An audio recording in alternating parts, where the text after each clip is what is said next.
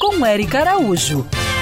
Oi, gente! Uma espécie do sapinho pingo de ouro que estava desaparecido há 100 anos da Mata Atlântica foi reencontrado por pesquisadores da UFRJ.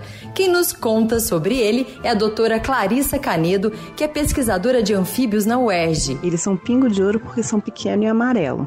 Na verdade, são 36 espécies, a maioria é amarela brilhante, algumas alaranjadas, tem até uma vermelha que é chamada de pitanga. Eles vivem na camada de folha caída no chão da floresta e na parte alta da montanha. Eles colocam o ovo fora d'água e aí já nasce um sapinho, ao contrário da maioria dos outros sapos que colocam o ovo na água e passam pela metamorfose. E eles também são diurnos, eles andam em canto durante o dia. Quem faz caminhada costuma ver, mas precisa prestar atenção, porque eles cantam baixinho e, apesar de coloridos, são bem pequenos. A espécie que a Manuela Folha encontrou em Nova Friburgo tem mais ou menos um centímetro e meio. Mas, Clarissa, qual a importância desse reencontro? Nós temos registrado populações de anfíbios desaparecendo, diminuindo pelo mundo.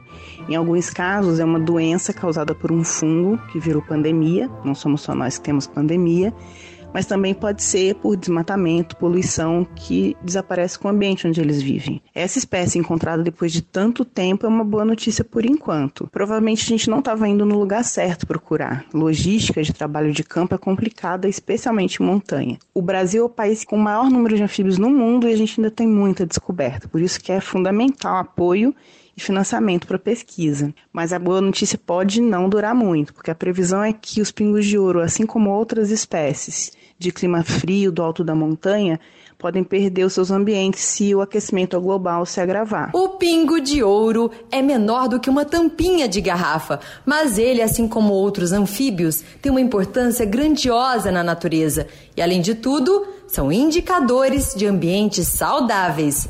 Siga essas pegadas e para saber mais sobre esse assunto, se inscreve no meu canal do YouTube, Érica Bichos. Quer ouvir essa coluna novamente? É só procurar nas plataformas de streaming de áudio. Conheça mais dos podcasts da Band News FM Rio.